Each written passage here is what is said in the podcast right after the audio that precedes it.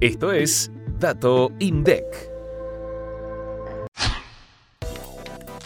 En el primer semestre de 2022, los indicadores de condiciones de vida de los hogares en 31 aglomerados urbanos relevaron que 4,2% de las personas presentaba hacinamiento crítico, es decir, que había más de 3 personas por cuarto.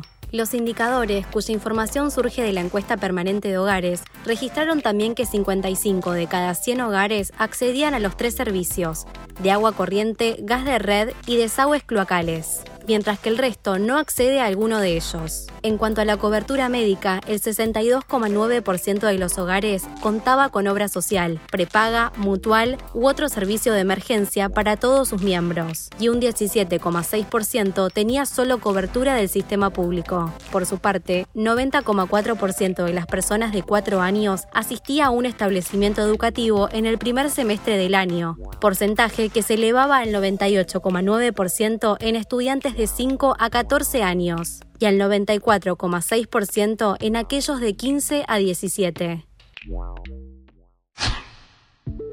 Para más información, escucha este viernes mucho más que un número. Activa la campanita para no perderte los próximos episodios